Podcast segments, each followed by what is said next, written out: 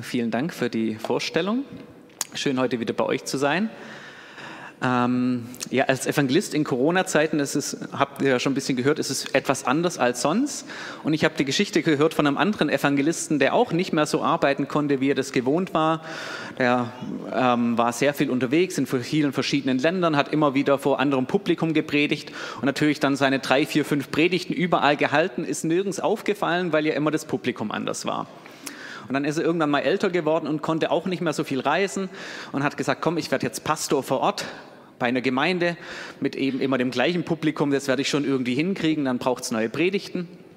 Und er war etwas überfordert mit dem Gemeindealltag, mit Beerdigungen, Hochzeiten und Seelsorgen, alles, was da dazukommt. Und so kam dann der zweite Sonntag und er hatte eben noch keine neue Predigt vorbereitet. Da hat er sich gedacht, komm, ich mache das, was ich die letzten Jahrzehnte immer gemacht habe. Ich predige einfach die gleiche Predigt nochmal. So ein paar Leuten ist es aufgefallen, ein paar haben es gar nicht gemerkt. Nachdem er das dann am dritten Sonntag wieder gemacht hat, ist schon etwas Unmut aufgekommen in der Gemeinde. Die Leute haben gesagt, das hat er doch schon zweimal gepredigt. Nach dem vierten Mal hat das Leitungsteam sich gesagt, hey, mit so einem Pastor können wir nicht arbeiten. Wir gehen eine Etage höher, wir gehen zum Bischof, wir beklagen uns, wir gucken, dass der Mann wieder wegkommt. Und so saß dann das Leitungsteam, die Ältesten bei dem Bischof und hat ihren Unmut dort äh, Luft gemacht und der Bischof fragt sie noch so ganz beiläufig, was war eigentlich das Thema von der Predigt? Dann wurde es still im Raum, sie haben ein bisschen betroppelt auf den Boden geschaut, sich die Köpfe gekratzt. Der Bischof sagt nur zurück, ja, dann lass ihn doch die Predigt noch ein fünftes Mal predigen. Die Predigt heute ist tatsächlich nicht irgendwo aus der Konserve, weil es ist so einem brandaktuellen Thema. Es hätte ja ein Teil von einer Serie sein sollen zum Thema Relevanz. Relevanz ist Christsein noch relevant, ist Glaube noch relevant, ist Religion noch relevant. Äh, ist jetzt ein bisschen komprimiert auf ein, eine Predigt, auf diesen Sonntag, die, die ganze Predigtreihe. Ich habe ihr den Untertitel gegeben, Relevanz. Nein, Systemrelevanz ist das alles. Und als ich mich darauf vorbereitet habe und darüber gebetet habe, über dieses Thema Relevanz, Christsein in der Corona-Zeit und der Post-Corona-Zeit teilweise, kam mir ganz schnell so ein Vers aus Matthäus 5, dort die Verse 13 bis 15. Und hier heißt es, ihr seid das Salz der Erde. Wenn das Salz aber nicht mehr salzt, womit soll man es wieder salzig machen? Es taugt zu nichts anderem mehr, als auf den Weg geschüttet und von den Leuten zertreten zu werden. Ihr seid das Licht der Welt. Eine Stadt, die auf einem Berg liegt, kann nicht verborgen bleiben. Man zündet doch nicht eine Lampe an und stellt sie dann unter einen Kübel. Im Gegenteil, man stellt sie auf einen Lampenständer, damit alle im Haus Licht haben. Und wir haben diese Worte schon ziemlich oft gehört. Wir sind Salz und Licht. Das ist für uns schon ein bisschen so unsere Identität oder es ist nichts Besonderes Neues. Aber ich glaube, für die ersten Jünger war das schon ein bisschen überraschend, vielleicht sogar ein bisschen befremdlich, sowas zu hören. Und ich kann mir das so ein bisschen lebhaft vorstellen, wie du so das Publikum dann da saß und ein bisschen das Gemurmel losging. Sie untereinander sich gefragt haben, haben, haben wir das gerade wirklich richtig verstanden mit Salz und Licht? Hat vielleicht der eine gesagt, ja, letzte Woche hat er noch selber gesagt am Sonntag, er ist das Licht der Welt. Hat er gerade wirklich uns gemeint? Hat er sich versprochen oder habe ich es nicht richtig gehört hier? Akustik auf dem Berg ist ja auch nicht so ganz ideal wie hier in den Räumlichkeiten. Der andere hat gemeint, naja, Licht der Welt, wir, naja, guck uns doch mal an, wir sind jetzt nicht so die allergrößten Leuchten, wir sind Fischer. Meint er das wirklich ernst? Der andere sagt Salz der Erde, der ganzen Erde, hier für Israel, das können wir uns noch vorstellen. Das ist noch machbar, hier irgendwas zu verändern. Aber Salz der Erde, das klingt schon ziemlich global irgendwie. Erde, alles drum und dran. Ist es nicht zu viel? Der nächste sagt, ja, so wie, wie so ein Salzkorn. Ja, so fühle ich mich auch. So im Vergleich zur großen, weiten Welt, so ein winzig kleines Salzkorn. Ja, das könnte schon passen zu mir. Und der nächste sagt, ja, wieso eigentlich Salz, Jesus? Die Leute mögen viel lieber Zucker. Zucker wäre doch toll. Das ist süß. Das mag jeder. Das will jeder haben. Komm, Jesus, red doch mal, sag was über Zucker für die Welt. Und vielleicht geht es uns manchmal ganz ähnlich wie den Jüngern damals. Wir hören so hochtrabende Worte, Salz der Erde, Licht der Welt. Und dann denken wir so, naja, sind wir doch ehrlich, die Realität sieht ein kleines bisschen anders aus. Man könnte jetzt die lang, ähm, seit, seit Jahren sinkenden Kirchenaustrittszahlen anschauen. Das ist alles nichts mehr Neues. Aber jetzt eben ganz konkret in der Corona-Krise die mediale Diskussion, ist Christsein, ist Kirche überhaupt noch systemrelevant? Und ich möchte euch einfach ein paar von diesen Aussagen mitnehmen, die da letzten Monaten gemacht wurden. Verschiedene Stimmen, die da laut geworden sind. Dieser große Einwand, Punkt 2, ist das überhaupt systemrelevant? In der Zeit gab es einen Artikel mit der Überschrift Wo seid ihr? Hier schreibt Patrick Schwarz, ein wenig mehr hätte ich meine Kirche schon gerne kämpfen gesehen. Wie klaglos sie akzeptierte, dass Baumärkte über Ostern noch offen waren, Kirchen aber geschlossen zu bleiben hatten, verrät ein bedauerliches Selbstbild. Wer sich in der Not für, unentbehrlich, äh, für entbehrlich hält, kann im Alltag kaum Unentbehrlichkeit reklamieren. Im Bayerischen Rundfunk gab es einen Artikel mit der Überschrift Diese Kirche brauche ich nicht. Und hier hieß es, das bittere Fazit nach dem Lockdown, Kirchen sind nicht systemrelevant. Und nicht überall, wo christlich draufsteht, ist auch christlich drin. Und ist auch nicht herzlich drin. Auch das hat Corona gezeigt. Sie beklagt sich über fehlende Interaktionen mit der Bevölkerung, nicht erreichbare Pfarrer, bei denen meistens der Anrufbeantworter läuft, die sich nicht blicken lassen auf Beerdigungen oder bei Sterbebegleitung, keine Antworten haben auf die Theodizee-Frage. Im MDR kam ein Artikel mit der Überschrift Versagen in der Corona-Kirche, äh, in der Corona-Krise, ja, merkt schon, Corona-Krise. Und hier schreibt ein Theologe, sagt Religion, so die Lehre der zurückliegenden Monate, sei in der säkularen Gesellschaft nicht systemrelevant. In der Süddeutschen Zeitung noch eine Stimme dazu. Der Titel sagt schon viel. Der Heilige Geist ist ein Superspreader. Also der Heilige Geist ist mit dafür verantwortlich, dass sich der Coronavirus ganz extrem und ganz schnell ausbreitet. Und die Kritik an ganz vielen Freikirchen, evangelikaler, charismatischer Prägung, die sich eben nicht an die ganzen Vorgaben gehalten haben und ähm, dann teilweise 400 Leute gleichzeitig in Quarantäne mussten, weil eben Gottesdienste gefeiert wurden mit viel Musik und ohne Hygieneauflagen. Wir sind als Christen nicht besonders gut weggekommen in den letzten Monaten, wenn wir uns das so anschauen. Und ich möchte mal auf diese paar Artikel einfach mal ein paar Rückfragen ähm, stellen. Rückfragen. Was soll das? Punkt 3, Rückfragen. Die erste Frage, die ich mir stelle, ist, wo bleibt bitte die Differenzierung hier? Da wird so alles ein bisschen in einen Topf geworfen, Kirche, Religion, Glaube, Christsein, Kirchenkritik, Religionskritik, alles so in einem Topf, alles zusammen. So nach, der Aussage, nach dem Motto, ja, die Kirche hat nicht geglänzt, scheinbar, anscheinend, wie dem auch sei. Und weil die Kirche jetzt sich so ideal verhalten hat, da, deshalb ist ja ganz klar, Christsein, Religion, Glaube ist alles nicht mehr systemrelevant. Und da würde ich mir einfach wünschen, ein bisschen mehr Differenzierung zwischen Kirche, Religion, Glaube, Christsein. Das hätte den Medien schon recht gut getan in der letzten Zeit. Deshalb mein Wunsch, ein bisschen mehr Differenzierung. Eine zweite Rückfrage. Was heißt eigentlich Relevanz? So in den letzten Monaten hieß Relevanz ja ganz oft, ja, das ist überlebensnotwendig, das brauchen wir unbedingt, damit die Gesellschaft funktioniert, damit das Leben einigermaßen normal weitergehen kann. Das war so in den letzten Monaten die Definition. Aber so in der Gemeindegründung, da geht es seit Jahren diese, äh, die Diskussion, ähm, was, was müssen wir tun, um als Gemeinde gesellschaftsrelevant zu sein. Und ihr merkt so diese zwei Begriffe, gesellschaftsrelevant, systemrelevant, die sind recht nah beieinander. Systemrelevant, das hat vielleicht ein bisschen mehr den Beiklang von so rechtlichen Vorgaben, auch was braucht man auch von rechtlicher Seite her, was braucht man von wirtschaftlicher Seite. Aber trotzdem, beides drückt aus, das brauchen wir unbedingt, das ist wichtig, das ist essentiell für unsere Gesellschaft. Also ich benutze die beiden Begriffe gesellschaftsrelevant und systemrelevant einfach mal austauschbar. Und hinter dieser Frage, was können wir tun, um als Gemeinde gesellschaftsrelevant zu sein, stehen ja ganz tolle Absichten. Zu sagen, wir wollen als Gemeinde, als Kirche, wir wollen für die Leute da sein. Wir wollen die Gesellschaft erreichen. Wir wollen nicht unsere fromme Insel haben, sondern wir wollen die Gesellschaft verändern. Und da sind ja ganz tolle Ansätze auch ähm, wurden umgesetzt, auch hier im offenen Abend, Fresh Eggs Fresh Expression of Church und das ist ganz viel auch passiert. Menschen sind zum Glauben gekommen und es ist ganz genial, was da auch dahinter steht.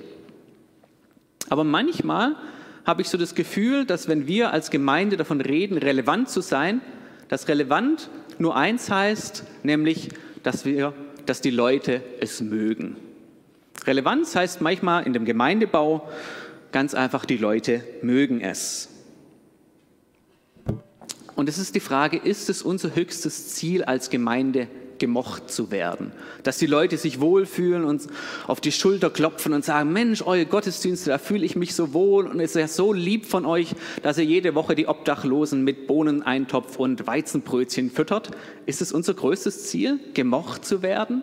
Dass die Leute sagen, ja, wir brauchen euch für System, ihr seid relevant? Ein großer Philosoph, Arnold Schwarzenegger, hat mal eine sehr provokative Frage gestellt in einer seiner Reden. Und er hat gesagt und gefragt, wozu möchtest du überhaupt auf dieser Erde sein, wenn alles, was du tun willst, ist, von allen gemocht zu werden und Ärger aus dem Weg zu gehen? Wollen wir das als Gemeinde? Einfach nur systemrelevant sein, dass die Leute sagen, ja, euch braucht's? Und da haben wir ja ganz viel in der Hand, ob die Gesellschaft es von uns denkt. Wir können in unseren Predigten, unseren Programmen weniger über Buße, um Umkehr und Sünde reden und viel mehr darüber reden, dass Gott uns doch eigentlich alle lieb hat und dass er uns segnen will. Ja, dann kommen mehr Leute, dann mögen uns mehr Leute. Und wenn das Programm dann ein bisschen spaßiger ist, dann haben wir sicherlich auch in dem Form eine höhere Relevanz, dass die Leute uns mehr mögen. Die Frage ist, ist das alles? Ich habe eine Geschichte gelesen einem Buch von Wayne Sankel. Wayne Sankel, er schreibt ganz viel über Gemeindewachstum, Gemeindegründung. Und er war selber mal in Südkorea unterwegs und beschreibt dann, wie er rumgeführt wurde von einem Südkoreaner, von einem gläubigen Südkoreaner. Und dann sind sie an einer großen Baustelle vorbeigekommen, ein riesengroßes Ding. Und er sagt, hey, hier wird gerade eine Kirche gebaut. Und das ist das Größte, was Südkorea gerade im Bereich Gemeindewachstum repräsentieren und darstellen kann. Und gleichzeitig ein paar Momente später, nachdem er ein bisschen nachdenkt, sagt er, ja, aber es zeigt auch ganz viel von der Oberflächlichkeit, die viel zu viel in diesem Land mit Christsein verbindet. Dann kommentiert Wayne Sanke über diese Oberflächlichkeit mit einer Binsenweisheit so aus der Wirtschaftsphilosophie und sagt, wenn der Preis runtergeht, steigen die Verkaufszahlen. Das ist als Hauptziel, dass wirklich viele Leute kommen, dass einfach viele da sind, mit dabei sind, weil Christsein irgendwie angenehm ist, weil es irgendwie kein ähm, Widerstand ist, weil es einfach schön bequem und nett ist. Das ist einfach mal die Frage, was heißt eigentlich Relevanz? Die dritte Frage, die ich stellen möchte, ist, wer bestimmt eigentlich, was Relevanz ist? Oder was relevant ist? Wer legt es denn eigentlich fest? Wartet Gott jetzt auf so eine Abstimmung oder so auf einen gesellschaftlichen Konsens, dass er nicht mehr gebraucht wird? Oder ist es so, dass Gott drauf schaut, jetzt hat der systemrelevante Aldi mehr Likes als eine Kirche? Steigt er dann irgendwann von seinem Thron und sagt, okay, ich gehe jetzt in Rente, ihr braucht mich nicht mehr, ihr habt jetzt abgestimmt? Wer sind wir, dass wir festlegen, ob Christsein, Glaube, Religion überhaupt noch systemrelevant sind? Was für eine Autorität haben die Medien, sowas festzulegen? Deshalb die Rückfrage Nummer drei, wer bestimmt eigentlich, was relevant ist? Und mit den ganzen Rückfragen möchte ich mit euch jetzt nochmal zurück zum Text gehen und schauen, was hat Jesus hier eigentlich gesagt, was hat er eigentlich gemeint. Nochmal zurück zu Matthäus 5, Vers 13. Ihr seid das Salz der Erde. Wenn das Salz aber nicht mehr salzt, womit soll es wieder salzig gemacht werden? Es taugt zu nichts anderem mehr, als auf den Weg geschüttet und von den Leuten zertreten zu werden. Ihr seid das Licht der Welt. Eine Stadt, die auf dem Berg liegt, kann nicht verborgen bleiben. Man zündet doch nicht eine Lampe an und stellt sie unter einen Kübel. Im Gegenteil, man stellt sie auf einen Lampenständer, damit sie alle im Haus Licht gibt. Ihr seid das Salz der Erde. Ich weiß, der Begriff hat ganz viele Bedeutungsebenen, die da mitschwingen. Ich möchte zwei einfach mal betonen. Die erste ist, Salz hat Auswirkungen. Salz hat eine Wirkung, wenn es irgendwo mit Lebensmitteln in den Kontakt kommt. Egal, ob es jetzt konservierende Art ist oder geschmackliche Art. Aber wenn Salz eingesetzt wird, dann hat es eine Auswirkung, dann verändert es was, dann verstärkt es was. Und Salz ist dazu gedacht, dass es nicht einfach so in einem Salzfass drin bleibt. Salz ist dafür gedacht, dass es verwendet wird, dass es gebraucht wird. Jesus sagte ganz bewusst, ihr seid das Salz der Erde. Er sagt nicht, ihr seid Salz für Gott oder Salz für Jesus, Salz für mich allein, nach dem Motto, die Beziehung mit Gott ist alles. Er sagt, ihr seid Salz für die Erde, ihr seid für die Erde da, ihr seid für die Welt da. Ihr seid dazu da, in der Welt eine Wirkung zu entfalten. Ihr, habt, ihr seid Salz und ihr habt eine Wirkung in dieser Welt. Und er sagt der ganzen Erde. Er sagt nicht irgendwie Salz für die kirchlichen Bereiche oder Salz irgendwie für das religiöse Leben, für die Moral oder so, sondern für die ganze Welt, für die ganze Erde, für alle Gesellschaftsbereiche, für die Politik, für jeden einzelnen Bereich unserer Gesellschaft sind wir da. Ohne Einschränkung dürfen wir Gottes Königreich bauen, seine Werte vertreten, für das einstehen, was Gott wichtig ist. Und ich glaube, das fängt ganz oft schon nicht mit irgendwelchen großen ähm, Aktionen an, die wir als Gesamtgemeinde auf die Beine stellen, sondern es fängt im Alltag an. Es fängt damit an, wie ich mit, mit meinen Kollegen umgehe, wie ich mich am Arbeitsplatz verhalte, wie ich mich meinen Nachbarn gegenüber verhalte, was für einen Umgangston ich in meiner Familie präge. Das hat ganz viel Auswirkungen wo ich Salz und Licht bin, wie ich mich da in meinem Umfeld verhalte. Ganz normal im Alltag. Ob ich ehrlich bin, ob ich da auf der Arbeit mitläster. Dort kann ich Salz und Licht sein. Und das macht einen ganz großen Unterschied. Und ich würde mal behaupten, das ist total systemrelevant, wie wir uns verhalten. Der zweite Punkt ist, Salz konnte tatsächlich fade werden. Ich weiß, da gibt es so große Diskussionen, gibt es es überhaupt? Salz hält doch ewig, ja Millionen. Plötzlich ist es abgelaufen hier im Supermarkt, Ablaufdatum drauf. Das liegt daran, dass Salz zu Zeiten von Jesus nicht so das 100% Natriumchlorid war, 100% rein.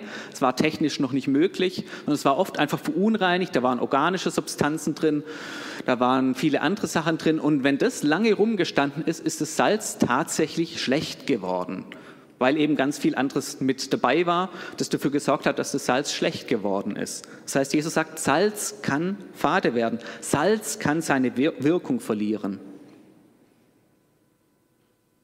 Und es passiert dann, wenn es einfach nur lange rumsteht, wenn es nicht gebraucht wird, wenn es nicht zum Einsatz kommt. Und er sagt hier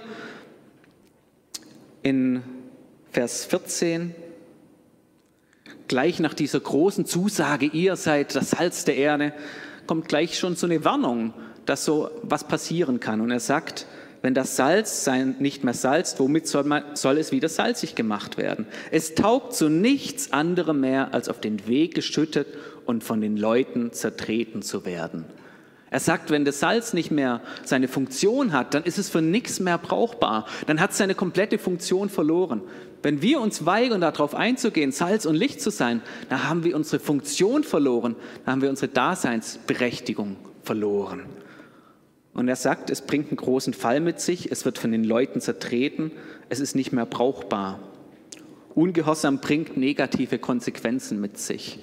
Und er spricht jetzt nicht von Ungehorsam in dem Sinn von kleinen oder großen Sünden, falls es da überhaupt irgendwie einen Unterschied gibt an der Größe von Sünde. Er spricht von einer generellen und prinzipiellen Weigerung zu sagen, ich möchte mich nicht auf diesen Auftrag einlassen. Ich möchte nicht Salz sein. Ich möchte nicht Licht sein. Ich möchte für mich allein leben und ich lasse mich darauf nicht ein. Und ich glaube, was er damit auch andeutet, ist, dass wenn wir an dem vorbeigehen, was Gott eigentlich für unser Leben hat, dass wir auch die, die Bestimmung verpassen, die Gott hat, die ganz viel auch Erfüllung und Zufriedenheit mit sich bringen könnte, wenn wir uns darauf einlassen, an dem wir einfach völlig vorbeigehen, wenn wir sagen, ich bin einfach nur für mich und Jesus unterwegs. Ihr seid das Licht der Welt. Und bei diesem Satz, ihr seid das Licht der Welt, da klingen vor den ursprünglichen Hörer zwei Sachen mit. Das eine ist, die haben immer wieder gehört, ja Israel, wir sind das Licht der Welt. Das haben die Rabbis gesagt, wir als Volk Gottes, wir sind das Licht für die Welt, weil wir haben das Wort Gottes, wir haben die Tora, die Leute können von uns lernen, wir können Orientierung geben. Das klingt dann ganz schnell für den ursprünglichen Hörer mit. Und Jesus macht das jetzt ganz exklusiv auf seine Nachfolger. Nicht auf das ganze Volk Israel, sondern sagt, ihr als meine Nachfolger, als meine Jünger, ihr seid das Licht der Welt. Und was auch noch mitklingt, ist, dass Jesus selber von sich gesagt hat, dass er das Licht der Welt ist. Ihr seid das Licht der Welt. Jesus sagt von sich, ich bin derjenige, der Orientierung gibt, der Hoffnung bringt, der Licht ins Leben bringt, der Licht in die Dunkelheit bringt. Und jetzt sagt er den Leuten, genau das ist auch eure Aufgabe. Ihr seid dazu da, das zu tun, was ich eigentlich tun soll in dieser Welt, nämlich Licht zu bringen, Orientierung zu geben für andere Menschen, Licht in die Dunkelheit zu bringen, Hoffnung zu geben. Man könnte sagen, ihr seid dazu da, Jesus zu repräsentieren in dieser Gesellschaft. Ihr seid Licht der Welt. Das ist ein unheimliches Kompliment, was uns Gott da macht. Und das ist systemrelevant. Salz und Licht, die haben eine Sache gemeinsam. Salz und Licht, die haben nämlich eine Wirkung, die haben sie in sich drin, wenn sie am richtigen Ort sind. Und da schwingen für mich zwei Warnungen mit. Das eine ist so eine Warnung vor Passivität. Passivität in dem Sinn, ich könnte Salz sein, ich könnte Licht sein, wenn ich nur am richtigen Ort wäre. Jesus sagt, wenn das Salz einfach nur im Salzfass bleibt, dann wird es schlecht. Wenn das Licht unterm Kübel steht, dann wird es von niemand gesehen. Und wahrscheinlich denkt Jesus an so eine Öllampe, wenn man da einen Kübel drüber stellt, dann geht das Licht auch irgendwann mal aus, weil es keinen Sauerstoff mehr hat. Das heißt, es ist eine Warnung vor Ungehorsam, nicht am richtigen Ort zu sein, sich nicht an die Orte zu begeben, wo Gott uns gebrauchen möchte. Aber es ist auch eine Warnung vor Aktivismus, weil bei Salz, wenn es am richtigen Ort ist, dann musst du nicht mehr viel dafür tun. Du musst die Salzkörner nicht anfeuern, dass sie ihre Aufgabe erfüllen oder die Photonen noch mal ein bisschen anschieben, dass sie sich schneller bewegen. Das musst du nicht tun, weil Licht leuchtet. Da brauchst du nicht mehr dafür tun. Da klingen für mich zwei Warnungen mit, Aktivismus, Passivität.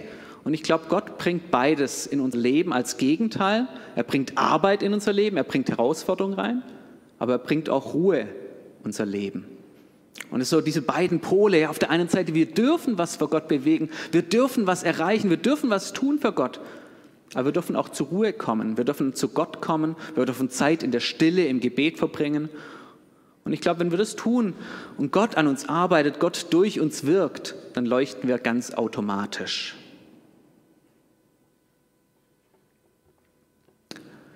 Die letzte Frage, die ich stellen möchte, ist, ist Systemrelevanz alles? Jesus geht hier nämlich noch einen Schritt weiter. Er sagt jetzt nicht nur, okay, gut, die Welt braucht euch, das ist schön und ihr, ihr macht alles ein bisschen besser, sondern er geht einen Schritt weiter. In Vers 16 heißt es, so lasst euer Licht leuchten vor den Leuten, damit sie eure guten Werke sehen.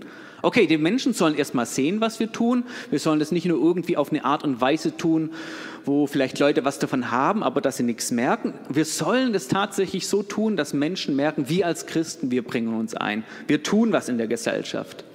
Aber es geht eben nicht um unser Image, einfach nur darum, dass wir jetzt gut dastehen, so nach dem Motto aus Pharisäer 3, Vers 16, tu Gutes und rede darüber. So, ich darf jetzt gut dastehen, die Leute denken, dass ich toll bin und ein frommer Mensch. Letzten Endes geht es um noch viel, viel mehr. Und er sagt, er sagt eben nicht, ähm, damit sie euch loben, sondern er sagt, damit sie den Vater im Himmel loben. Das heißt, er geht über Systemrelevanz raus. Er sagt nicht nur, ihr tut was Gutes, damit ihr die Welt verbessert. Das ist ein erster guter Teil, das ist richtig wichtig. Aber er sagt, damit sie den Vater im Himmel preisen. Das heißt, er sagt, hey, das größte Ziel ist nicht Systemrelevanz, das größte System, äh, die größte Wichtigkeit ist für Gott relevant zu sein, dass Menschen zum Glauben kommen, dass sie eine Beziehung zu ihm finden und Gott ehren und Gott die Ehre geben. Systemrelevanz ist gar nicht die allerwichtigste Frage. Zum einen ist es nicht die Frage, ob die Medien denken, dass wir systemrelevant sind. Es ist aber auch nicht die Frage, ob wir es tatsächlich sind. Jesus sagt, die Frage ist, wird Gott dadurch gepriesen? Kommen Menschen in eine Beziehung zu Gott? Bekommt Gott die Ehre dadurch? Oder verbessern wir einfach nur ein bisschen die Welt? Ich sage, ja, Christsein ist systemrelevant. Ja, uns braucht es in unserer Gesellschaft. Gar keine Frage. Aber die höchste Frage ist, bekommt Gott die Ehre? Und das ist für die Ewigkeit relevant. Das ist mehr als Systemrelevanz. Ich möchte euch zwei Fragen mitgeben in die Stille. Gedanken. Die erste Frage ist, bist du an dem Ort, wo Gott dich Salz und Licht sein lassen will? Bist du an dem Ort, wo Gott dich Salz und Licht sein lassen will? Und die zweite Frage ist, was überwiegt in deiner Motivation? Gutes zu tun, damit es anderen gut geht oder Gutes zu tun, damit Gott die Ehre bekommt? Ich lasse euch mit diesen zwei Fragen einfach mal in die Stille.